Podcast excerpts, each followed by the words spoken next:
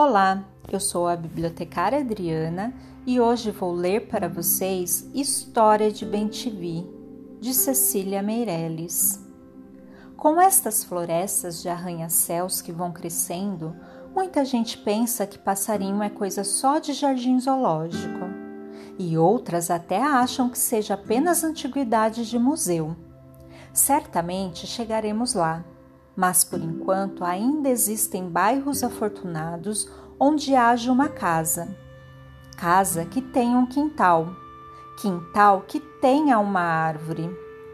Bom será que essa árvore seja mangueira, pois neste vasto palácio verde podem morar muitos passarinhos. Os velhos cronistas desta terra encantaram-se com canindés e araras, tuins e sabiás, maracanãs e querejuás, todos azuis de cor finíssima. Nós esquecemos tudo. Quando um poeta fala num pássaro, o leitor pensa que é leitura. Mas há um passarinho chamado Bentivi. Creio que ele está para acabar. E é pena, pois com esse nome que tem e que é a sua própria voz, devia estar em todas as repartições e outros lugares numa elegante gaiola, para no momento oportuno anunciar a sua presença.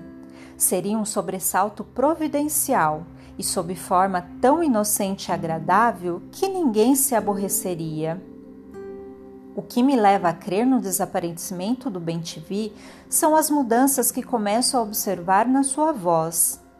O ano passado, aqui nas mangueiras dos meus simpáticos vizinhos, apareceu um bentivi caprichoso, muito moderno, que se recusava a articular as três sílabas tradicionais do seu nome, limitando-se a gritar: Te vi! Te vi! com a maior irreverência gramatical, como dizem que as últimas gerações andam muito rebeldes e novidadeiras, achei natural que também os passarinhos estivessem contagiados pelo novo estilo humano. Logo a seguir, o mesmo passarinho, ou seu filho, ou seu irmão, como posso saber com a folhagem cerrada da mangueira? Animou-se a uma audácia maior. Não quis saber das duas sílabas e começou a gritar apenas daqui, dali, invisível e brincalhão: Vi, vi, vi! O que me pareceu divertido nessa era do twist. O tempo passou. O Bentivi deve ter viajado. Talvez seja cosmonauta.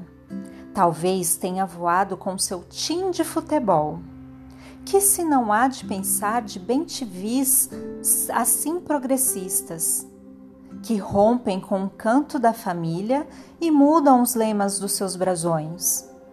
Talvez tenha sido atacado por esses crioulos fortes que agora saem do mato de repente e disparam sem razão nenhuma no próprio indivíduo que encontram. Mas hoje, um bem te vi cantar e cantava assim. Bem, bem, bem, te vi.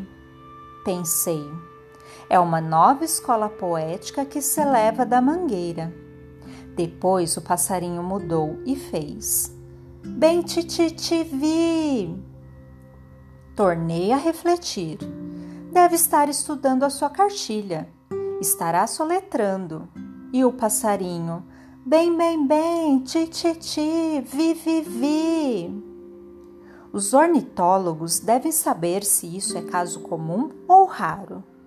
Eu jamais tinha ouvido uma coisa assim, mas as crianças que sabem mais do que eu e vão diretas aos assuntos ouviram, pensaram e disseram: Que engraçado, um bem-te-vi gago.